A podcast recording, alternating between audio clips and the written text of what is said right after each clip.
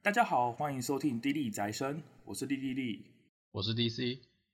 那由于啊，我们之前在 EP 十五，然后录了电竞那一集，说到就是 DC 对 LCK 有些想法。那关于这一块啊，其实我几乎没有看过 LCK，所以我就是一个非常云的一个观众的身份。对，但 DC 在似乎有一些想要补充他那个时候看 LCK 的一些 S 三到 S 几 S 七是不是的心得。对，那我们就来这边访问他一下。呃，就像我 EP 十五讲的嘛，LCK 我觉得好看，就是因为它的故事包装性很强。当然，它赛区强，比赛水准很高，这是一回事。只是我更吸引我的是，因为 OGN 当时做的不管宣传片啊，或是就整个节目的质感都很好啊，然后选手的互动啊，什么都很不错。尤其 LCK 是比较偏那种你知道营运式的，是我比较喜欢的嘛，就是 FW 也是学这一套啊。哦，了解。对啊，所以那时候我关注很多 LCK，嗯，那我就觉得说，哎、欸，我可以分享一些我当时最沉迷看这些比赛的时候的一些印象跟记忆啦。可能不一定说真的很专业，不过是，呃，我会分享一些到底我那时候喜欢哪一些队伍啊，然后我觉得哪里好看，很印象深刻的比赛之类的。OK，了解。那你是从 S 三开始看嘛？那为什么你会第一次接触它？因为什么样的元素？是因为那个橘子熊。因为 TPA 的关系，所以他们保送进八强嘛，然后就直接打 SKT。嗯、那就像我们那讲的嘛，SKT 就有一个那个横空出世的 Faker 啊，就拿丽珊卓把 Maple 打爆。就是那样看完之后，接着看一个访问，就说 Faker 说他之前没有在比赛场上拿出过丽珊卓。哦，我说哇，真的假的？然后所以就开始关注 LCK 的东西。对，认真的说，其实 S 三的 LCK 我没有真的跟过，我是世界赛的时候看到 SKT。就是 Faker，Faker 的 SKT 打爆橘子熊之后，我才开始关注，然后从 S 四认真的开始看 LCK。了解，所以 S 三的世界赛对你来说是一个印象非常深刻的，对于韩国的选手队伍来说是一个契机。对啊，就是打爆橘子熊之后嘛，那后来再来印象就是冠军赛，那时候就是打那个皇族嘛，就是 UZI 那时也是如日中天嘛。那其实我觉得那时候到现在，我是现在还记得，还是只剩下那个桶神的播报啊，就是那个、oh. 那个酒桶九桶大五只，对，哦，贾克斯跟鬼一样，对对啊，那反正结果就是 SKT 就是把皇族屌虐一顿嘛，嗯嗯嗯，然后就认识了一下 Faker 嘛，然后 BANGY，然后上路的 Impact，下路就是那个 Formondo 跟 Piglet 小猪嘛。OK，所以 S 四开始你就从季赛就开始在关注了。对，就是开始会看 LCK 的季赛，比较多是在看游戏 highlight，感觉一开始啦，真的比较多就是当做游戏的 highlight 在看，然后看一些选手个人的操作精华啊，或者那些 rank 场的剪辑啊什么之类的。那 S 四真正让我很在意的就是三星兄弟队了，我喜欢叫他们三星十人。三星十人是指哪哪两队？就是那个三星白跟三星蓝。后来这届冠军就是三星白嘛，嗯，对吧？那这两队是我真正开始着迷 LCK 的原因，也是我就是最早、哦、完全真的记住，我看到长相就知道这个选手的名字是什么。他们强之外，然后感觉出来就是他们赛后握手互动什么，就是感觉他们感情很好。我是蛮吃这一套的、啊，就是像我们之前 EP 十五说的嘛，就是他开始真正是一个明星般的选手。而不是单纯一个说哦高玩，或者是我只是看游戏打得很漂亮，但就是不知道到底谁在操纵他们。但是现在从现在开始，你已经开始把他们当一个真的明星去检视这样子。对，就是至少有些场下的样子可以看到嘛，可能没有真的那么明星。哎，说什么他们会什么才艺什么东西，倒也没有这样。可是有一些 场下的互动或访问，互追一下，觉得还蛮不错的。OK，就是他们的关系会开始想了解这些人，而不是他的技巧，对对对，是高是低而已这样。对吧？那我举个例子，我最印象深刻是那个两队的 AD 嘛，就是三星蓝的 Def 跟三星白的 Imp。哦，Imp 是那个嘛？鼠王吗？是吗？对，老鼠，没错、啊，有点印象，对。对吧？那那时候就是这两个就是顶尖的 AD 嘛，那我记得很清楚，就是他们的风格完全不一样。就 Def 是一个对线期畏畏缩缩的，可能快要崩掉的那一种，但是他团战的走位跟判断是超级强的，就是。绝对不会站在危险位置，然后就是可以一直奋力的输出这样。反过来讲，Imp 应该就是一个线霸。Imp 就是很强势，线上就是要点你，那可能团战会稍微相较起来就有点脑冲。其实可以理解啊，因为老鼠这个角色就是对线的时候一直跟你跟你勾勾底，跟你那边弄嘛。那团战的话就是比较没有那么多容错率啦。我觉得，毕竟他的逃生方法或什么很有限。对，如果可以找到 highlight 的话，我是没有找到。不过我印象应该有这么一段，就是他们两人的炮娘，就是很明显那个操作的方式就是不一样的。你说火箭跳的时机吗？对，有点那种感觉，就是有一个就是稳稳的一直点一直点，然后一个就是冲进去，觉得算起来就是会全部打赢的那种感觉。但是反过来说，他们两个的感情都很好，就常常那边互相玩来玩去这样子。了解，对吧？那讲到 INP 就一定要提一下，就是他的辅助 Mata。就 Mata 是我三星白最喜欢的选手。就真的很夸张，他真的是非常非常可怕的选手。就那时候有一个访问，我记得是他基本上是记得住比赛的时候每一根眼什么时候插下去，插在哪里那些时间。你就是类似什么时候消失啊，然后敌我双方的视野现在大概是占多少占多少这种感觉，就他都算在心里面。对，我我记得我记得没错的话，就是 S 四开始 low 改成就是每个人只能插三根眼，我记得是那时候开始的吧？差不多，对吧？反正就是，就是说马是这样，然后他同时他又有非常可怕的那个操作跟判断啊，不只能保住 Imp，然后也能跟着 Imp 一起冲一起点，而且他还不是说，然后用什么卡玛这种对线极强的辅助去点，他用珍娜，他用纳米都可以疯狂的点人把他点死。哦，你说就是他除了可以跟 AD 一起造成伤害以外，他又可以利用这些宝牌的 support 去，就是怎么讲，可以让 Imp 打得更狂。对啊，他的真娜比一般人的真娜还凶啊，还凶嘛？就是两个这么凶的对线造成你的压力啊！你真的要反打，那真娜本身又是一个辅助性很强的英雄，所以又造成说你又不能直接反杀。像如果什么勒，像你说的卡玛辅助、勒布朗辅助，可能遭遇没了，那 Imp 就危险了。但他会选这种宝牌的辅助，让 Imp 就是能够更大去发挥他那个好战的本色。这样，对，我很喜欢有一句话，就是 Maylife 是让大家知道有操作的 support 是什么样子。那个瑟雷西嘛，就是连我没在看 LCK，我都知道各种神钩都可以做成那个特技。对啊，现在人可能已经不知道，因为 Maylife 他就是没有冠军嘛，就他的职业其实没有什么很辉煌的战绩。不过你只要搜寻一下 Maylife 瑟雷西，就知道就是真的是很厉害。然后 Mata 就是这些东西全部点满，这些能力什么点满，不管是视野、操作，用 support 为核心，要怎么赢游戏，就是 Mata 这样子。再来我要提另外一个人啊，就是他们三星白的中路胖。就是我说胖将军嘛，我不知道听过。他那时候很多外号嘛，杰西神、Faker 的心魔啊、克星等等之类的嘛。因为基本上胖的全盛期就是 S 四到 S 五前半段的时候，我真的觉得你说他是世界第一中路其实也没错。对啊。然后他又是那种很，我觉得韩国人那时候就觉得韩国选手是比较访问的时候比较谦逊，就是很官腔的那一种嘛。然后胖是属于那种就是比较有点。呃，怎么讲？桀骜不驯吗？有有一点点那种感觉，他就会说比较自信，他会说我一定打得赢 Faker 啊，然后或是讲到比尔森也说哦，比尔森听说被称为西方的 Faker 嘛，那我连真正的 Faker 打得赢了，那我一定也打得赢他之类的，也不错啊，对吧、啊？对啊，这种话，其实这种才有人格魅力，这种人观众就会爱的就很爱，然后黑的就会很黑，对，这种特别有特色，像大师兄嘛，对对对，那个粉跟黑都多的跟鬼一样，对，大概就是这种感觉，对吧、啊？那他到底有多强？我举一个简单例子就好。就是 S 四时候的那个世界赛的小组赛啊，那种小组赛是一支队伍要打六场嘛，他那时候六场每一场都拿不一样的角色，亚速、杰、吉林、菲斯、卡特、塔隆，全部基本上拿出来都是血虐对面，就是角色是深不可测，对吧？然后还不要提他最有名的角色就杰西啊，啊，他杰西真的是就是我引用一个当时北美主播讲的，叫做 God Tier，哦，就是比杰西这个角色应该一定就是胖是最厉害的。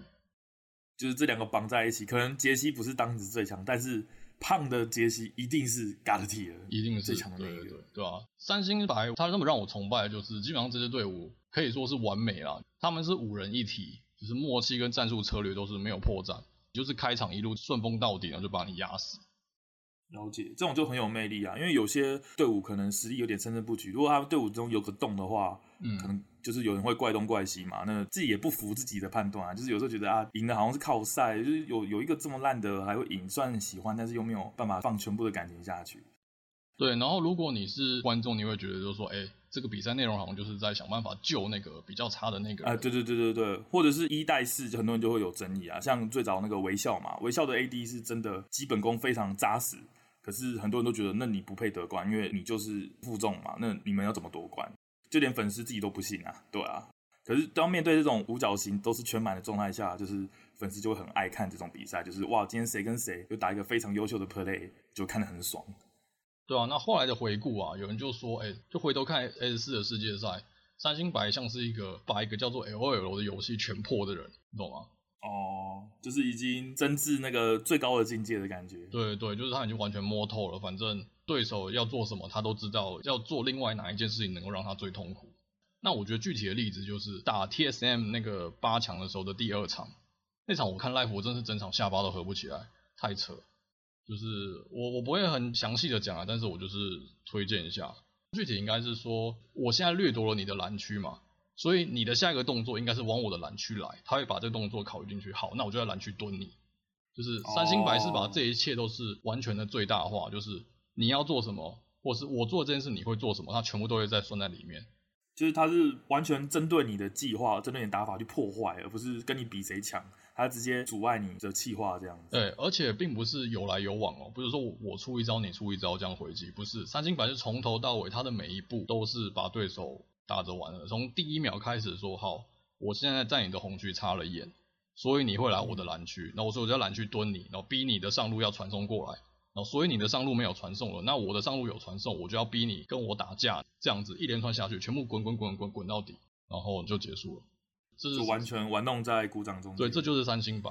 对，那基本上看他们的比赛，当然不，他们不是没有输过，可是我是说，基本上看他们的比赛啊，就是大概开始十分钟，我就觉得这个对手应该要输了，就只是时间早晚的问题。你对线对不赢，然后野区资源全部没了啊，没有龙，没有什么东西，啊，大家打个毛。那最后他们是夺冠了嘛？对不对？S 四最后就夺冠了。对啊。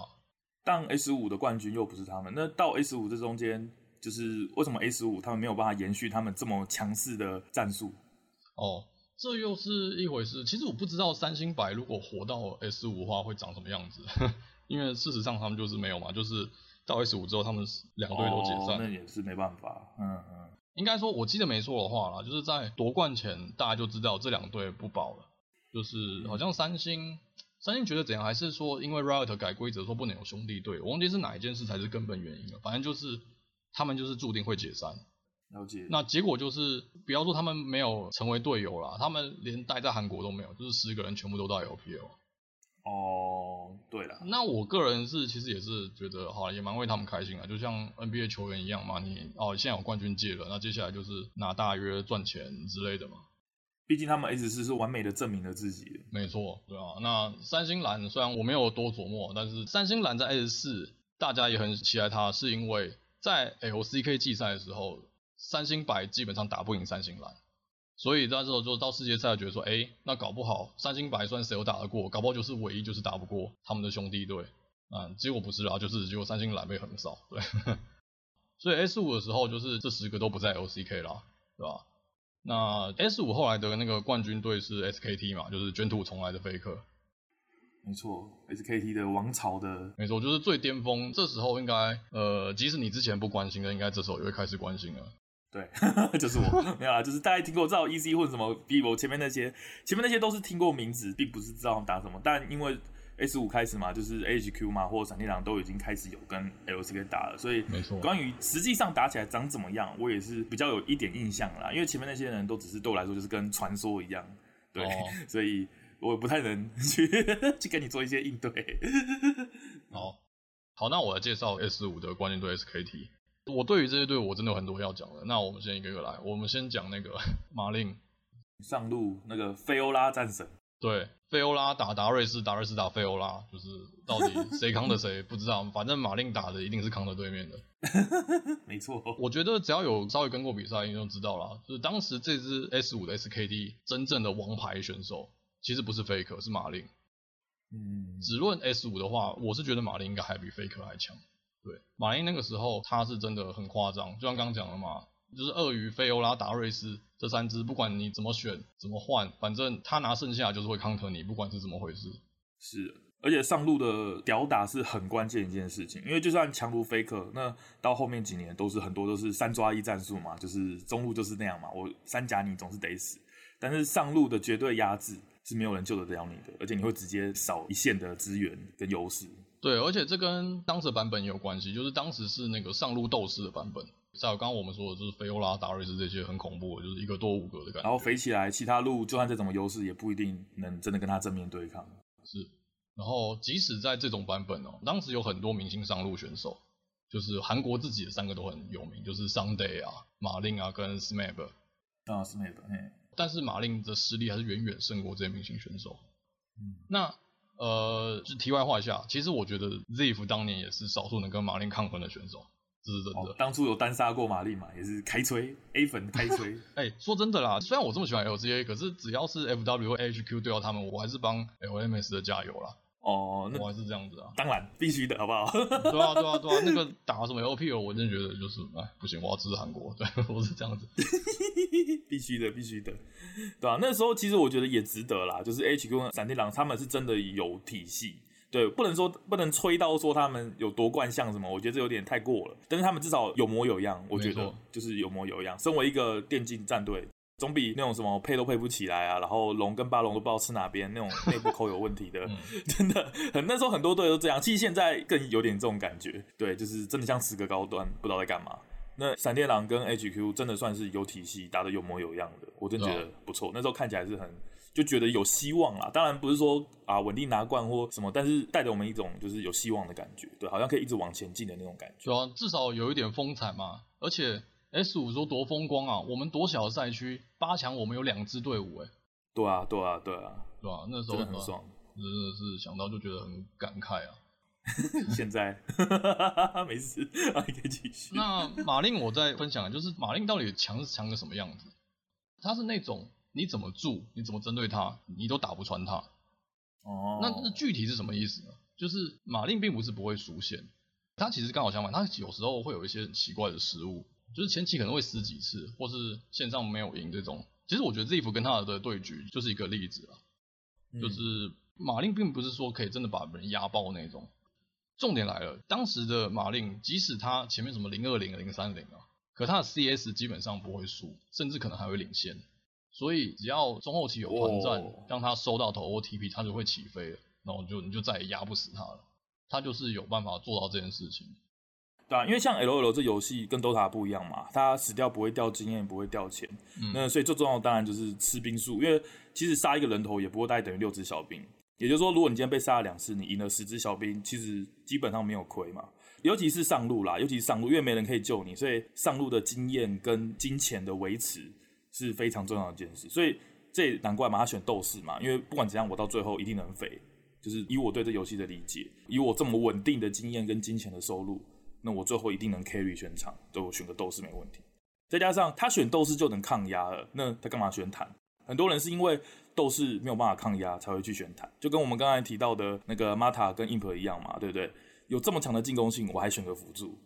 对吧？对就会更显得他是有压制力的一个一个选手，你知道吗？而不是说单纯角色长这样，所以我就这样玩。我觉得这样真的很厉害。对，因为我觉得这个也是跟他年纪有关，就是他也不是那种反应智商的，他强强在他的理解比赛的程度。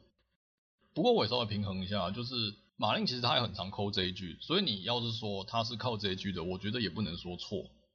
但哦，但就战术嘛，就不是小屁孩这边打出说呃扣这局来不公平，对啊，这这就是比赛嘛，对啊，这当然，那你要他会这样做，你要想办法阻止他，你阻止不了，就是他屌啊，比赛就是这样，啊对啊。我记得访问那时候说，就是马林他就是主扣了，所以他是队长，然后他真的很常扣这句上来。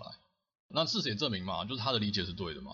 纵观 S 五一整季下来，基本上没有任何队伍找得到对抗马林的方法，对啊，就是该这么做才会赢。那那这些队伍为什么恐怖？我们刚刚讲马林那么多嘛，听起来已经无解了嘛。那中路还有一个 Faker，、嗯、那 对啊，你也不能不管他。啊难道你要倾注整队资源去对付马林而放弃压制 Faker 吗？不会吧？那我都还没有提说下路还有一个 ban，或是可能上来是 Easy 混，那这支 SKT 到底要怎么解？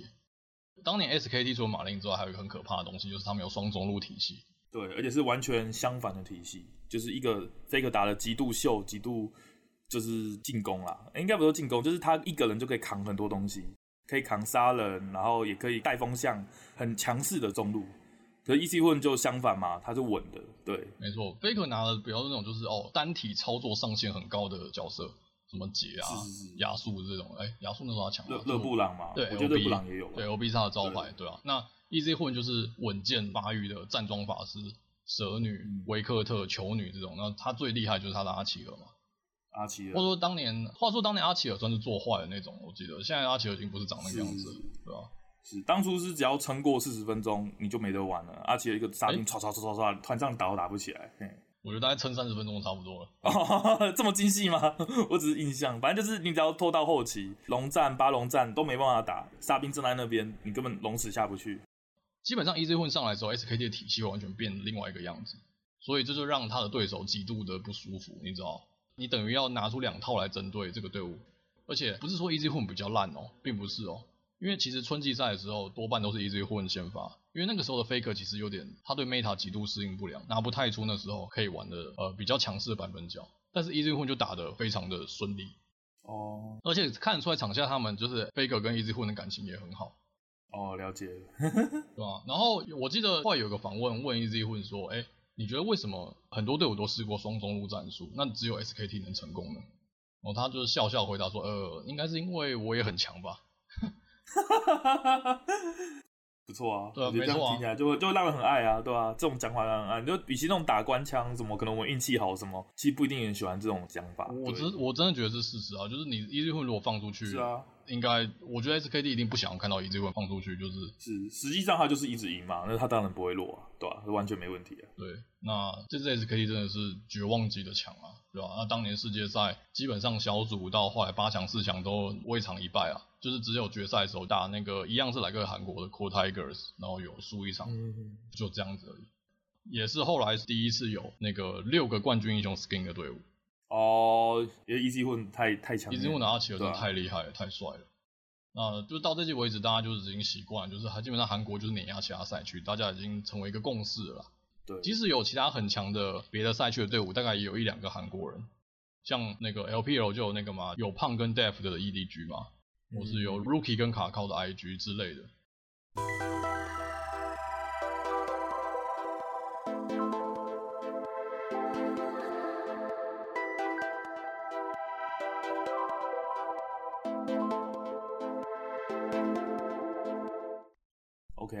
在 S 六嘛，S 六有什么特别的？呃，S 六冠军最后还是 SKT，不过那个队伍组成不太一样。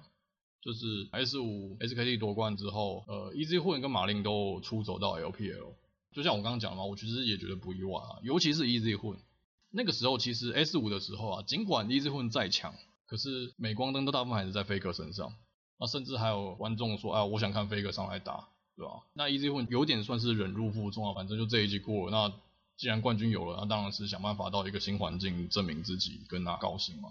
是。这必须提一点啊，就是像我们 EP 十五提到，就是电竞行业的风险太高了。如果你说像 NBA 啊那种拿一冠就跑或什么，你就被人家讲背骨嘛，或者是没有忠诚度什么。但是那是因为 NBA 它一打就是十几年都没有问题，但是以电竞来讲，它可能一两年它就不一定有那样的实力跟水准，或者是不一定可以适应新的环境。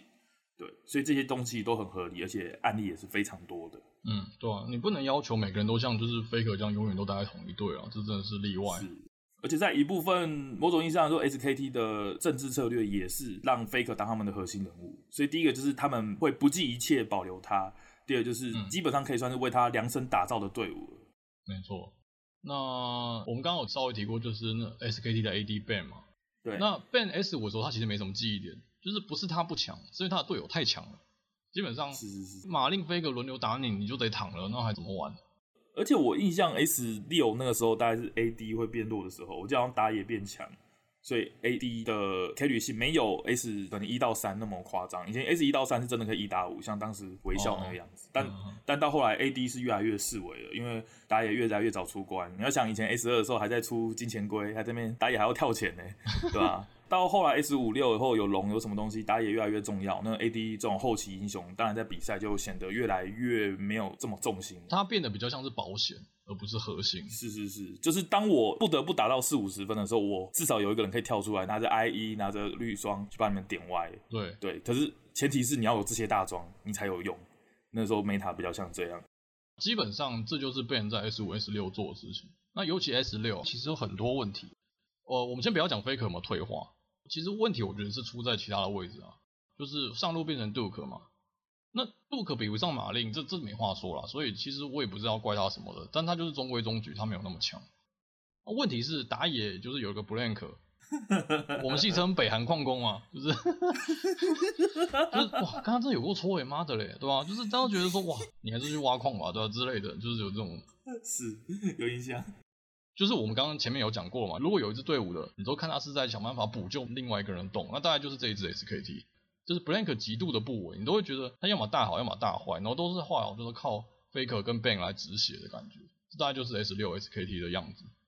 但最后还是打了拿了冠军了。对啊，这可是冠军也不是 Blank 的功劳啊，对，就是要不是有 Banky 啊，那个 SKT 让你走多远，真的大问号。嗯嗯，那这支 SKT 我是想特别提一场啊，就是。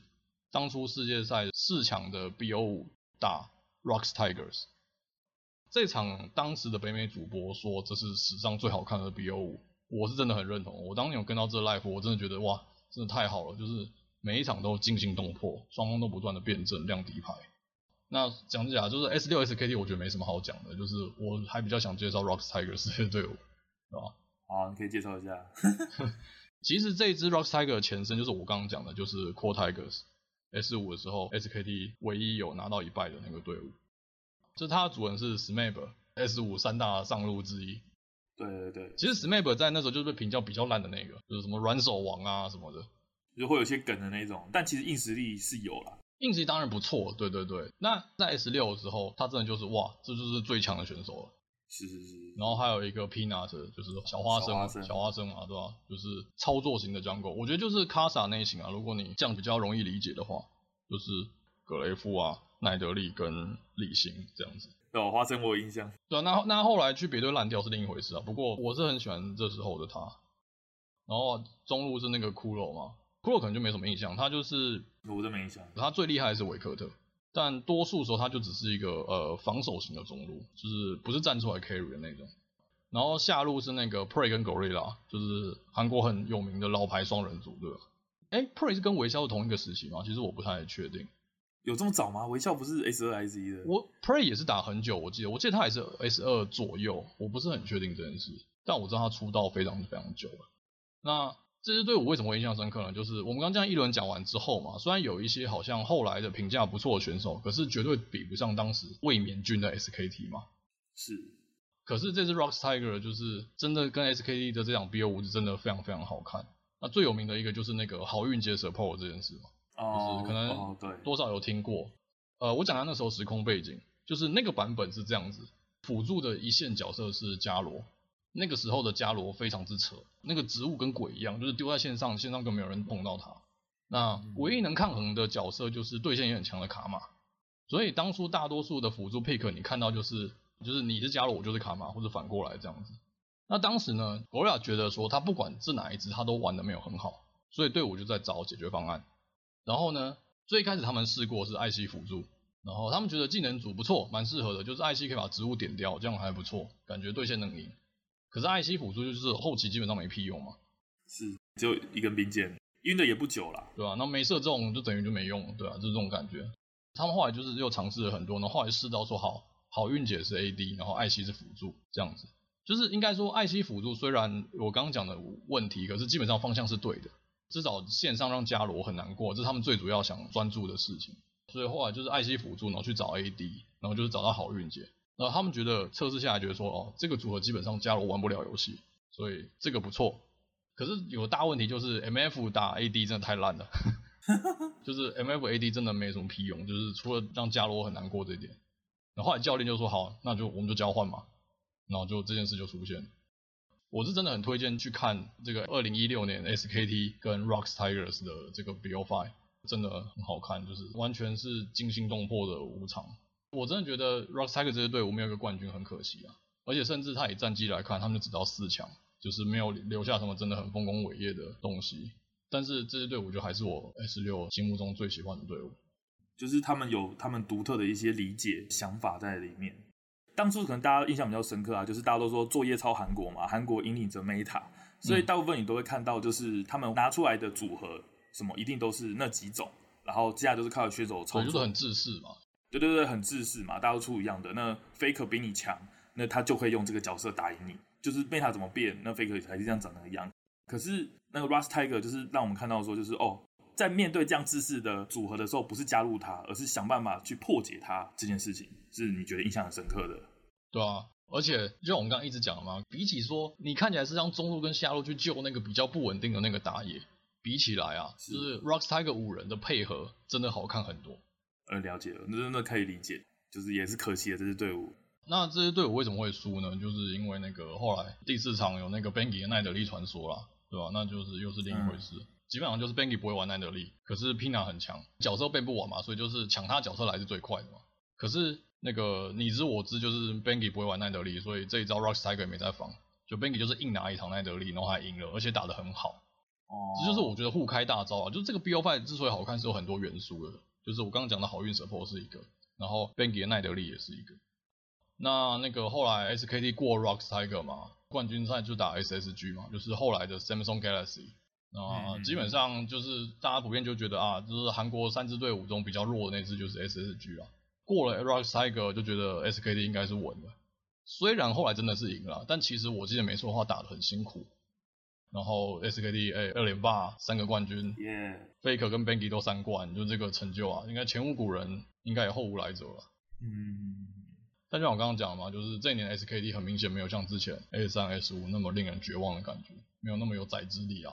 大部分比赛都是打的有点辛苦，虽然 Faker 身手依旧，可就不是那么绝望传说级的队伍。就是他的软肋也很明显，就是说主要就是靠 Faker 去 cover 啦，而不是说他们真的在根本意义上解决了这个问题。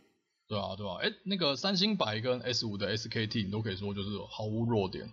你根本无法想象要怎么破解这个队伍，但是 S 六这支 SKT 它是有个洞在那边，就是换个方向嘛，你可以说感觉是有点水啦，这样讲，有一点对，Faker 强没话说，就是他真强到可以 carry 这种队伍拿冠，那就是他厉害嘛。对对对，但不是整支队伍都那么的无懈可击。没错，那这样 S 六差不多到这边嘛。那再就是 S 七嘛，也就是你大概就是只看到 S 七是不是？对，应该说 S 七之后我就几乎很少再关注了。那原因其实只不过是那时候我在美国了嘛，所以时区越来越对不上。嗯、哦，没有，这很现实的问题啊，这这是没办法。偶尔看看 highlight 什么的，后来就比较常看北美。北美我也可以讲一集，不过我不知道，再再说啦，再说。大家再看看，再看看，可以考虑，可以考虑。那 S 七的话嘛。呃，S 七的冠军就是我们刚刚讲的 SSG。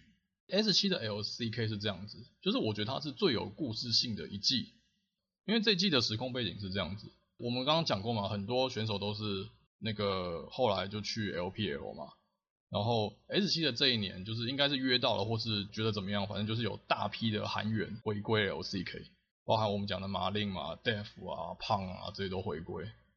然后上一季我刚讲就是大放异彩的 Rox Tigers，就是他们也解散了，就是五人也就是各奔东西。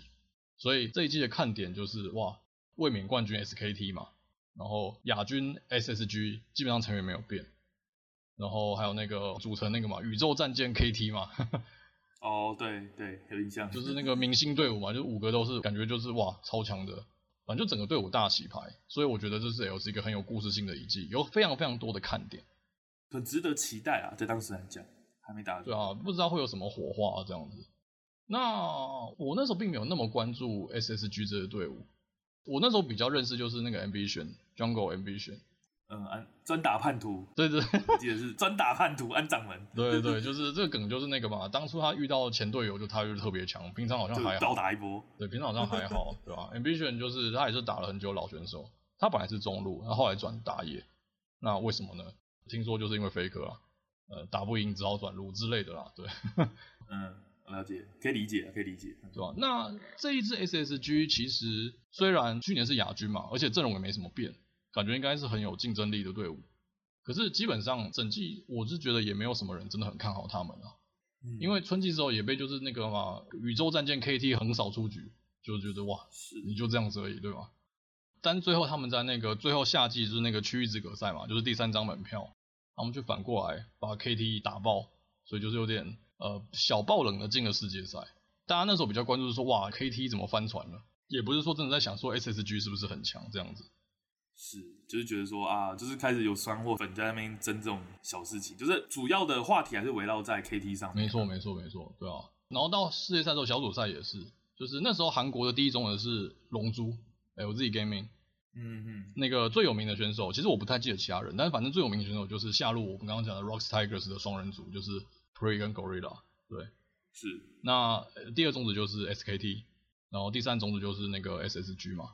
小组赛时候的 SSG 就是看起来也没有 LZ 或 SKT 那么的凶狠凶猛，还被当时就是也很强的那个皇族二比零，所以就被评为、欸、比较烂的 LCK 队伍，就是哎你反正也走不远嘛，进了八强大概也没打几场就会出去了这种感觉。啊，可是呢，结果八强的时候他们是打谁？他们打 LZ Gaming，就当时很有冠军相的队伍之一，嗯、第一种子嘛。结果呢，哎、欸，三比零，可是是 SSG 三，就是 LZ 直接就被横扫出局。嗯嗯嗯嗯，就是跟 KT 那时候很像，大多数人还觉得说妈的，就是那个那个下路两个老人在搓啊。嗯。可是开始已经开始有人觉得哦不太对劲，就是 SSG 好像有点东西的感觉。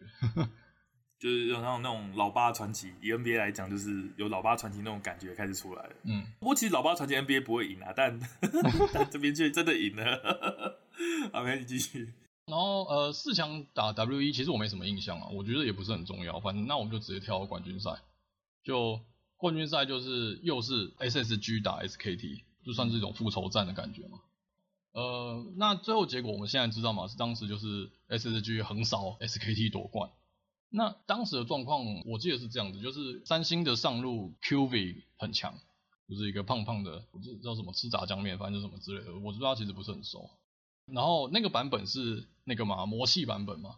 如果经历过，就那个大 AD 版本，就是有魔器，基本上就是就是铁银。然后还有那个差雅这只自带保命技的 AD，是那个小 V 当初喷那个 没有 出魔器的那一版吧？对对对，但应该就是这个应该差不多嘛，我记得应该差不多。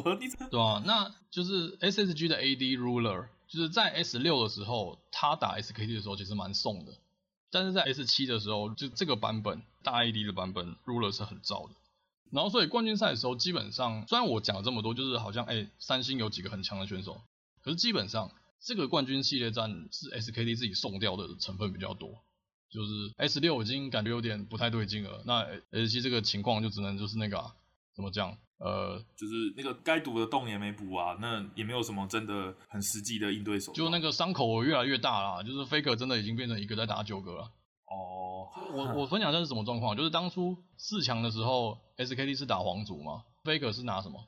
加里欧，然后他五场都拿加里欧，就是硬生生的把皇族给打下去，哦、就 SKT 还是只能靠中路 carry，即使在这种版本啊，而且就是这样，Faker 的选角也是代表说他已经决定要扛了，而不是说去。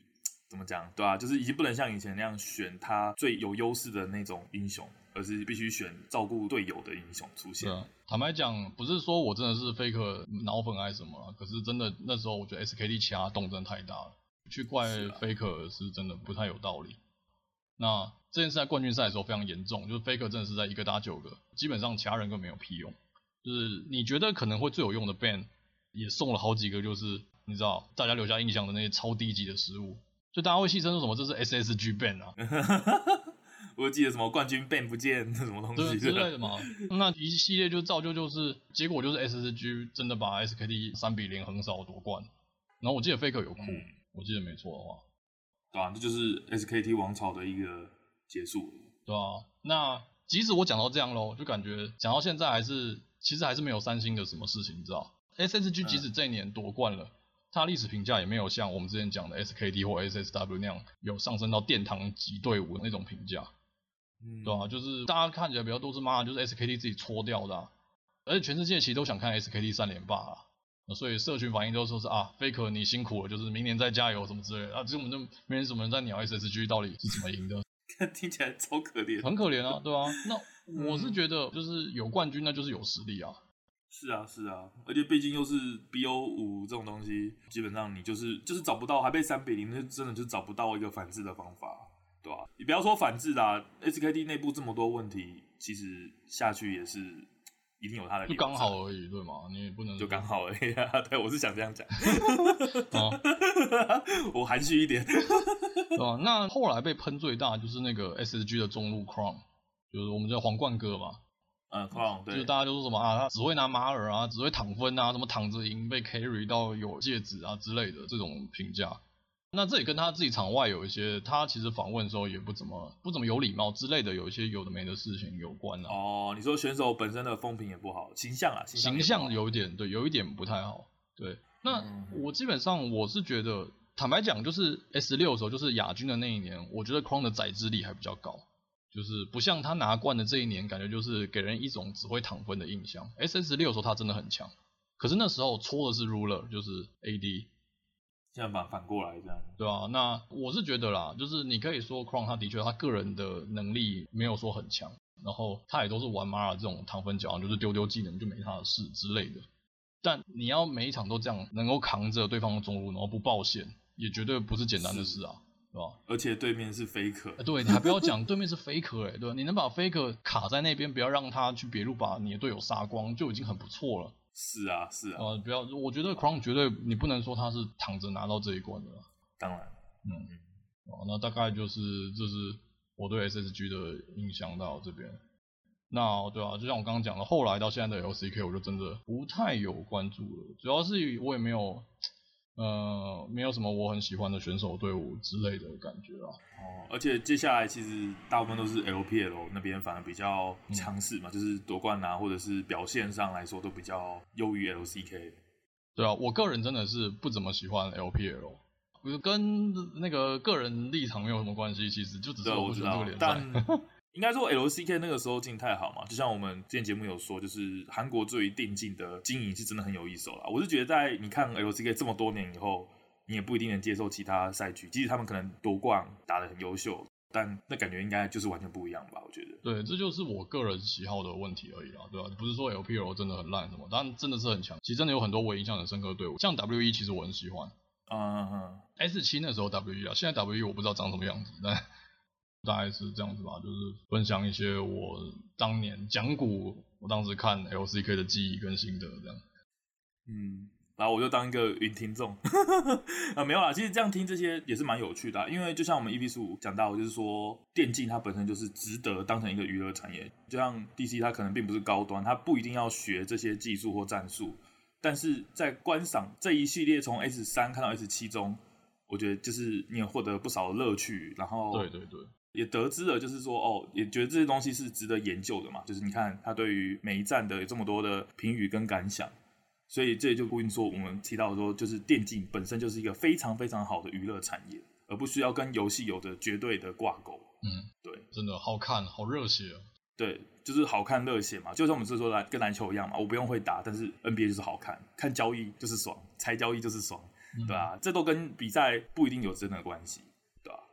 那我们就是大概录到这边嘛，就是跟大家分享一下我们 EP 十五提到过的 LCK 历程，但我们没有详细说的，就在这一集一次给他说完。